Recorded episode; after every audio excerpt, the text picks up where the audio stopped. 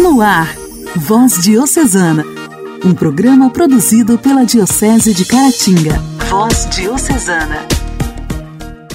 Olá, meus amigos! Sejam bem-vindos ao programa Voz Diocesana, que neste momento entra no ar para você, seja onde você estiver, em sintonia com a sua rádio preferida. Recebam o nosso abraço. Toda a equipe do Voz Diocesana agradece muito a sua audiência. Voz Diocesana. Voz Diocesana. Um programa produzido pela Diocese de Caratinga.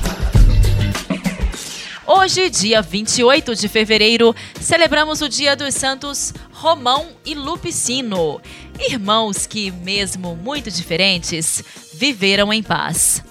Também na atualidade existem aqueles que descobrem o seu chamado à vida religiosa já na vida adulta, ou somente nessa fase.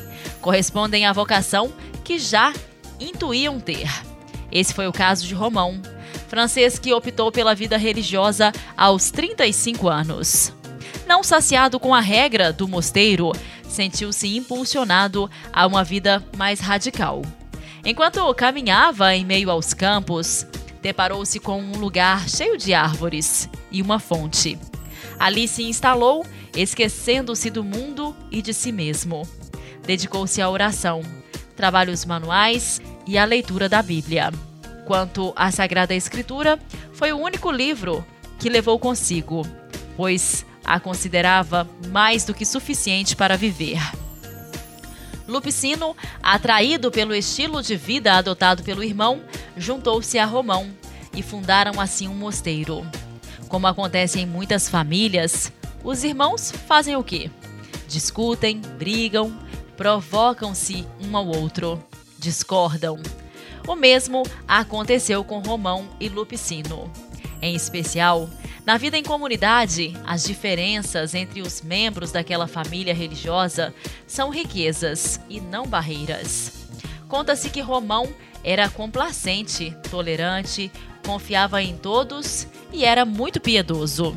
Já Lupicino, mais enérgico, prático, seletivo e pé no chão na hora das decisões. O perfil de cada um, porém, combinavam-se admiravelmente. Cada hora, um abria mão de si para acolher o outro. Aí está a marca da santidade. Em oração, os irmãos monges recebem uma visita da Virgem Maria que os orienta dizendo: Vocês devem lutar corajosamente contra o demônio e não temer os embustes e ódio daquele que frequentemente foi vencido pelos amigos de Deus. Se ele ataca os homens, é por medo de que eles, por suas virtudes, subam ao lugar de onde a infidelidade diabólica os fez cair. Romão foi ordenado padre e assim viveu quase 20 anos. Numa viagem, o sacerdote ficou hospedado num casebre onde viviam dois leprosos. Romão abraçou a ambos num gesto de acolhimento, solidarizou-se com suas dores e na manhã seguinte ambos estavam curados. Conta-se que Lupicino sempre se ateve muito às questões práticas da vida. Ele cuidava da estrutura para que seu irmão colocasse em prática as lindas inspirações que recebiam, como por exemplo a de fundar dois mosteiros masculinos e um feminino. Romão morreu em 28 de fevereiro de 463 aos 73 anos de idade. Lupicino foi para a eternidade em 480. O culto aos santos espalhou-se pela França, Bélgica, Suíça, Itália e por toda a Europa. São Romão e São Lupicino, rogai por nós. A alegria do Evangelho. O Evangelho. Evangelho. Oração, leitura e reflexão. Alegria do Evangelho. O evangelho de hoje será proclamado e refletido por Dom Alberto Taveira, arcebispo de Belém.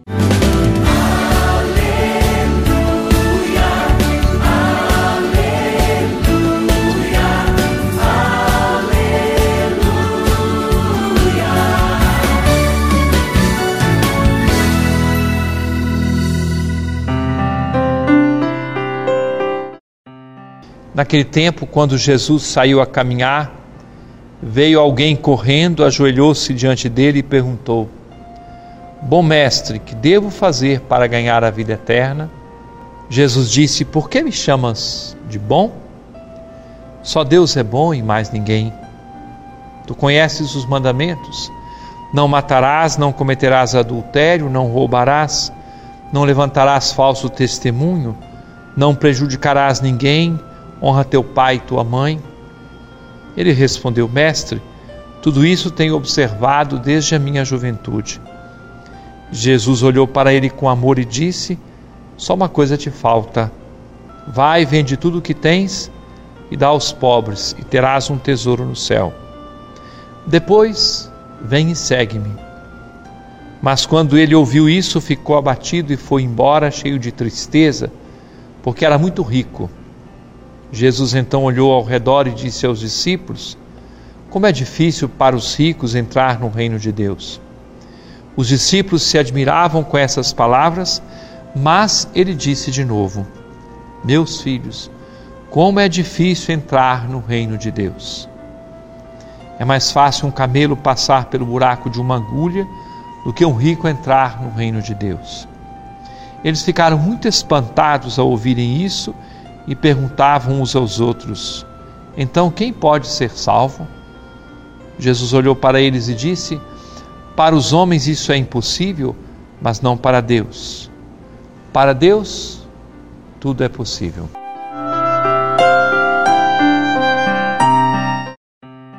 Caríssimo irmão, caríssima irmã, é uma graça de nosso Senhor podermos ouvir todos os dias a Sua palavra e repetir uns para os outros que esta é a palavra de vida eterna. Hoje, esse jovem, ficou chamado jovem rico, se aproxima de Jesus e quer a vida eterna. E o Senhor abre o seu coração com muito amor e diz o que é necessário. Tudo indica que era uma pessoa de bom comportamento, mas faltava dar o tudo de sua vida desapegar-se de tudo por causa de Deus. Nem todas as pessoas poderão fazer estritamente esse gesto de abandonar tudo, faz parte da nossa vida de consagrados, mas nem todos são chamados a essa consagração radical. Inclusive porque você pode pensar num pai ou mãe de família que tem a obrigação de prover a si e aos seus filhos todo o necessário e por isso tantas e tantas vezes deverão trabalhar para que essas coisas sejam garantidas também para o futuro.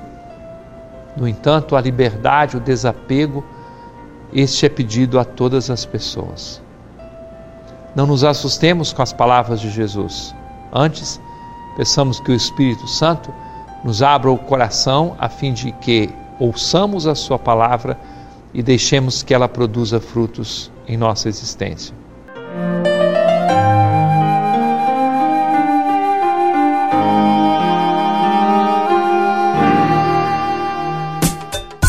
Diálogo Cristão. Temas atuais à luz da fé. Diálogo Cristão.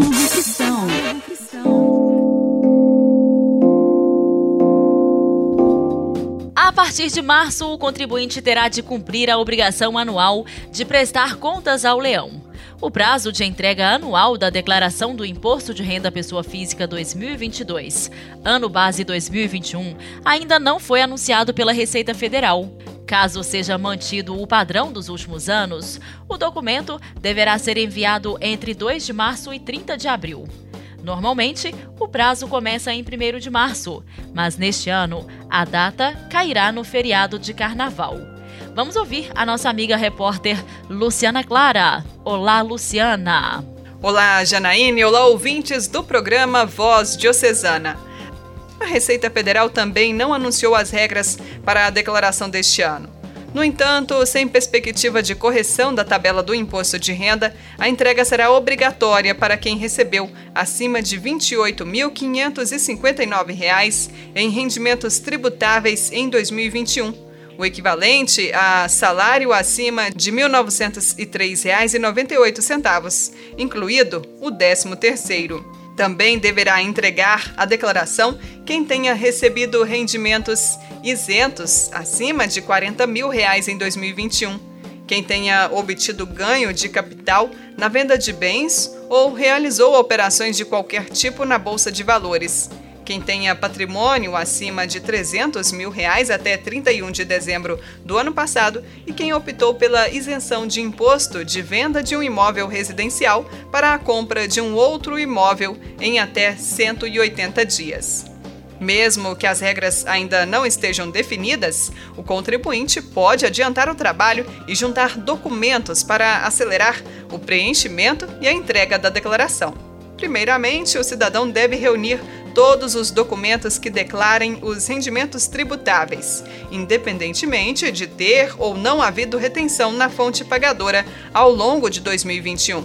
Entre os documentos de renda estão os comprovantes de salários, de prestações de serviços, de aposentadorias e de previdência privada. Os empregadores são obrigados a entregar os documentos aos trabalhadores até o fim deste mês, mas o contribuinte pode juntar os contra-cheques acumulados no ano passado e somar os rendimentos. Cabe também incluir os rendimentos recebidos de pessoas físicas, como aluguéis, pensões e outros. Para declarar dependentes e garantir deduções, é preciso reunir informações sobre os rendimentos tributáveis dos demais membros da família mesmo que os números não alcancem o limite de dedução estabelecido pela Receita, que ainda será divulgado, o contribuinte deve juntar todos os valores recebidos. Para organizar os documentos que gerem outras deduções, como despesas médicas e educação, o contribuinte deve juntar os recibos, notas fiscais e comprovantes de gastos nessas duas áreas. As informações bancárias e as aplicações financeiras com saldo a partir de 140 reais devem ser informadas na declaração.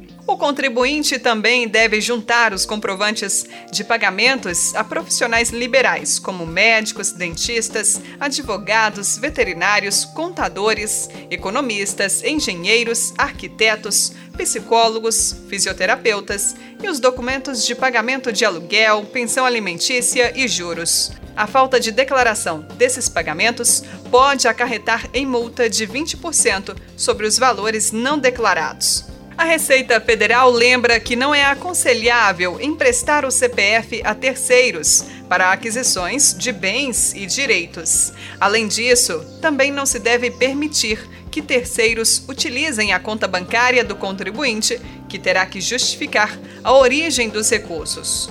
Após a declaração ser enviada à Receita Federal, o órgão cruza os dados informados pelas fontes pagadoras com os números enviados pelos contribuintes. Esse procedimento tem como objetivo verificar a correspondência de valores e evitar fraudes. No caso de erros apurados pela malha fina, a Receita pode sujeitar o contribuinte a multa e juros. Igreja, Igreja em Ação. Formação, CNBB, notícias, Vaticano, diocese, não paróquia, a minha Igreja fé. em Ação. Igreja em Ação.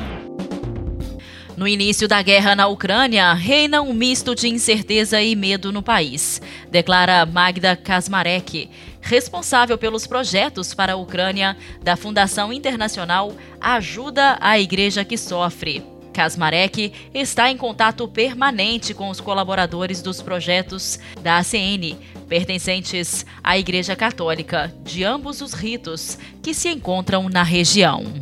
Magda explica. Os principais bispos do país pediram às pessoas para não deixar o país. Trata-se de uma decisão difícil, sobretudo para os padres da Igreja Greco-Católica casados e com filhos. Eles temem menos por suas próprias vidas do que pela segurança de seus filhos e famílias. Não só na capital Kiev, mas em muitas outras cidades ucranianas, os beneficiários dos projetos da ajuda à igreja que sofre nos informam sobre os bombardeios e explosões, afirma Magda. Muitos passam a noite em igrejas paroquiais e em refúgios subterrâneos. Nunca se sabe quais os alvos que serão atingidos.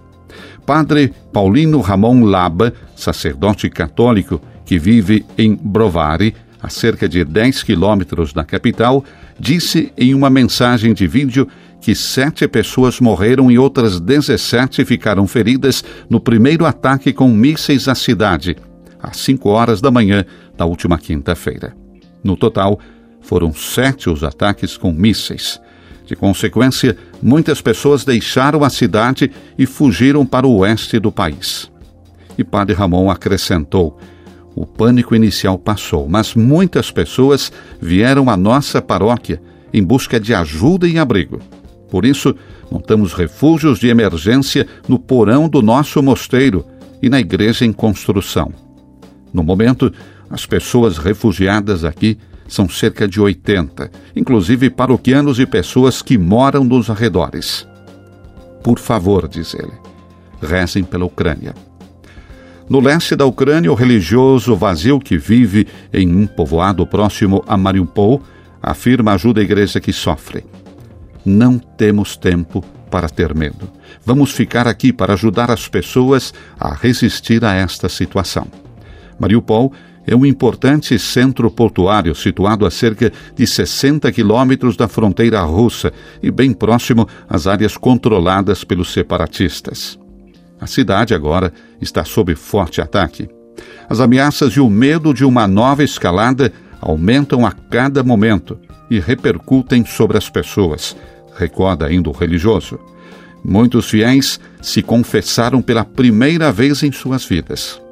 Idosos e enfermos nos chamam para receber apoio espiritual em suas casas, para se preparar se tiverem que morrer.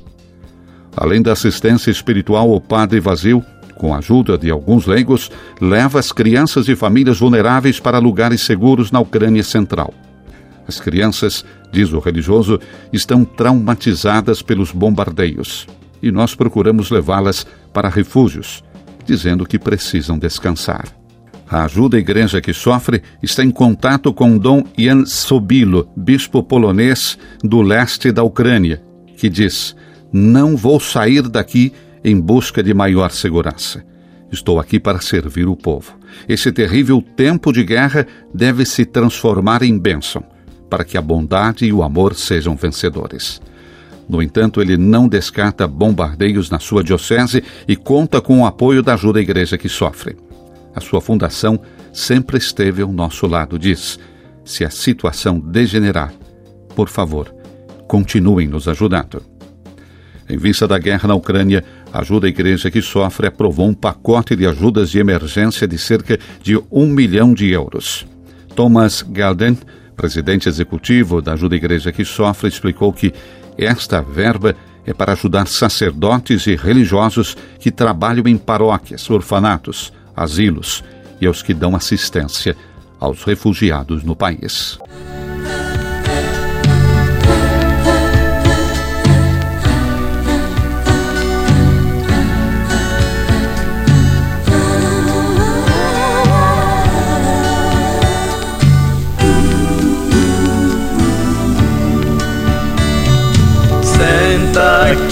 Neste banco, pertinho de mim vamos conversar.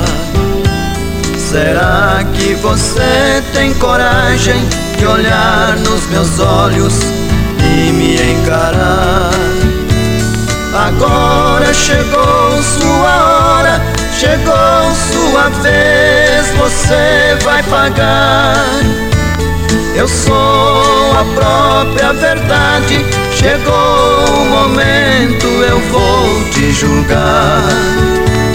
Pedi pra você não matar, nem para roubar, roubou e matou.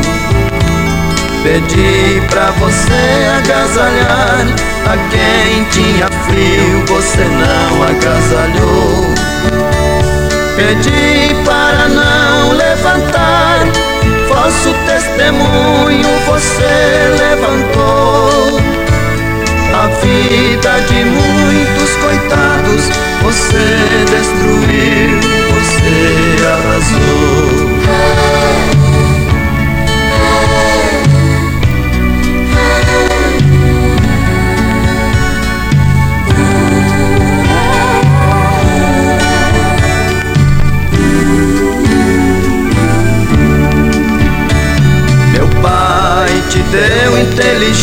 inteligência para salvar vidas, você não salvou.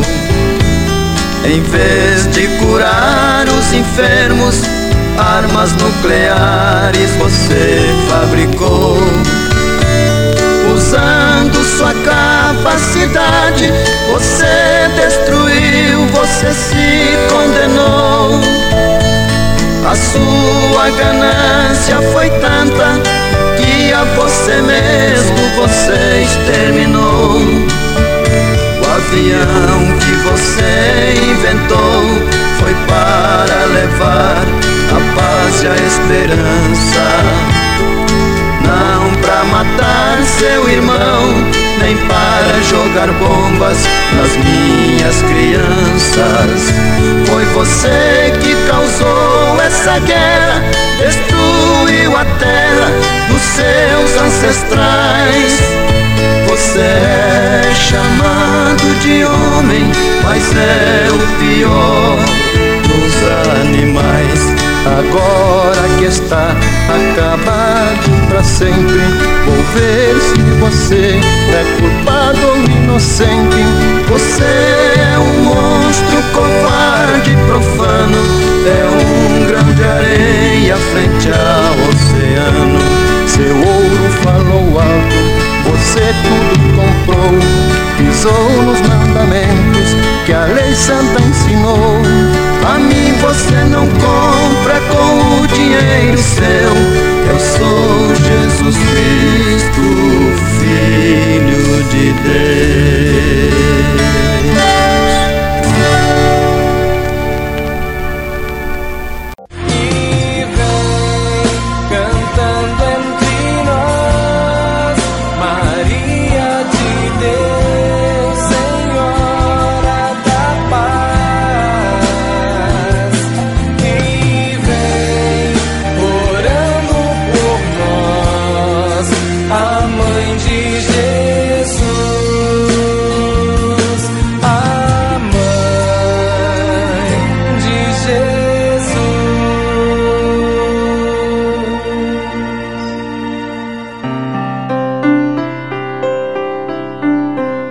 Povo de Deus, paz e bem, sou o Padre Marlone e esse é o nosso Momento Mariano.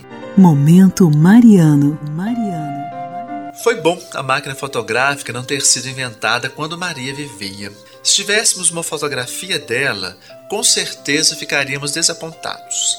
Ela seria magra demais ou seria muito gorda, suas afeições seriam belíssimas ou não seriam belas o bastante, ela seria alta ou baixa demais, velha ou jovem demais, morena ou loira demais, fosse qual fosse a sua aparência, jamais poderia combinar com a nossa imagem mental. Durante séculos, muitos artistas procuraram dar vida à visão que tinham de Maria. Apesar de ela ter sido representada de inúmeras maneiras pelos artistas, a maioria dos retratos apresenta uma donzela dócil e delicada, que parece frágil demais para que a deixassem exposta a um vento forte, por exemplo. Uma descrição é diferente da realidade. Visto que Maria era semita, ela teria tido os traços e a pele de uma mulher do Oriente Médio.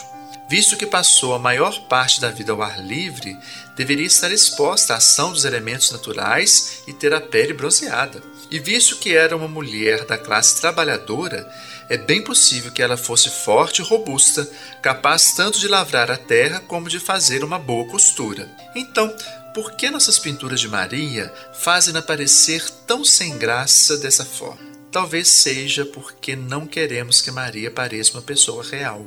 Já pararam para pensar nisso? Talvez queiramos que pareça uma estátua esculpida, pois que assim não teríamos que imitá-la. Quem, afinal de contas, consegue imitar uma estátua? Maria, porém, não é uma estátua. É uma mulher inteligente, franca, marcada pela determinação e pela santidade. São essas qualidades que podemos e devemos imitar nela. E aí, como você imagina Maria? Você a vê como uma pessoa real ou como uma estátua de mármore? O que aconteceria com o conceito que você faz de Maria se você a visse realmente como ela é? Meu irmão minha irmã, é preciso lembrar que não podemos julgar pela aparência exterior e é preciso também nos esforçar para ver o que há no interior das pessoas e não apenas a superfície. Ficamos por aqui. Forte abraço, muito obrigado pela sua companhia. É sempre bom esse bate-papo com vocês, viu? Até o nosso próximo programa. Deus te abençoe.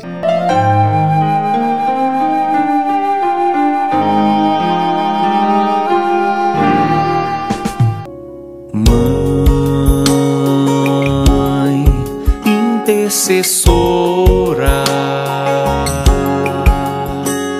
rogai por nós em oração.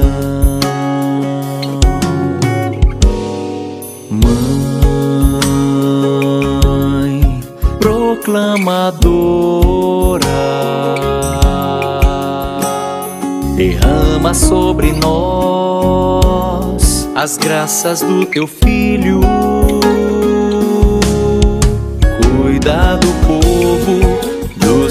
Filhos teus, cuida do mundo, é obra de Deus. Cuida de mim que sou servo, mas pecador, mãe de Jesus, do Salvador. Cuida do povo, dos filhos teus, cuida do mundo, é obra de Deus. Cuida de mim que sou servo, mas pecador, mãe de Jesus, da misericórdia, mãe da compaixão.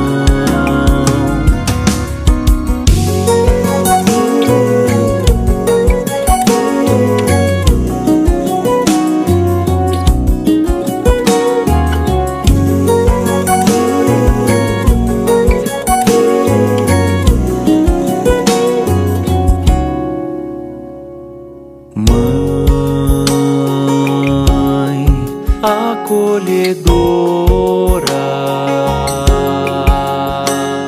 recebe a nossa imperfeição.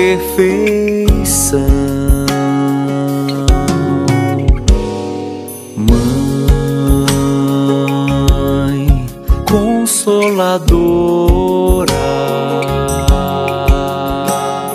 acalma os corações cansados e sofridos. Cuida do povo, dos filhos teus, cuida do mundo, é obra de Deus. Cuida de mim que sou servo, mas pecador, mãe de Jesus, do Salvador.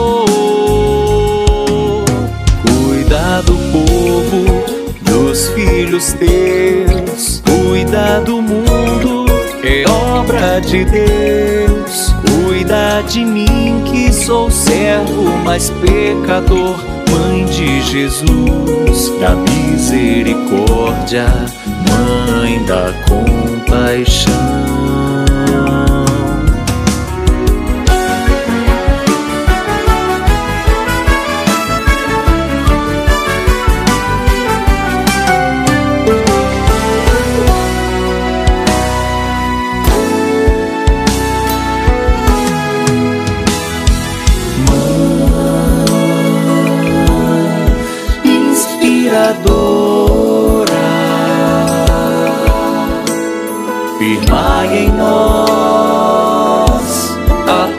Missão.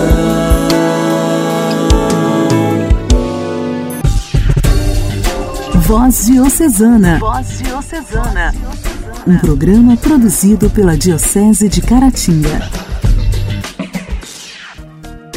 Queridos ouvintes, nesta segunda-feira está terminando o nosso Voz Diocesana. Mas a semana está só começando, não é mesmo? Não se esqueça, nosso próximo encontro já está marcado para amanhã, no mesmo horário, aqui pela sua rádio preferida.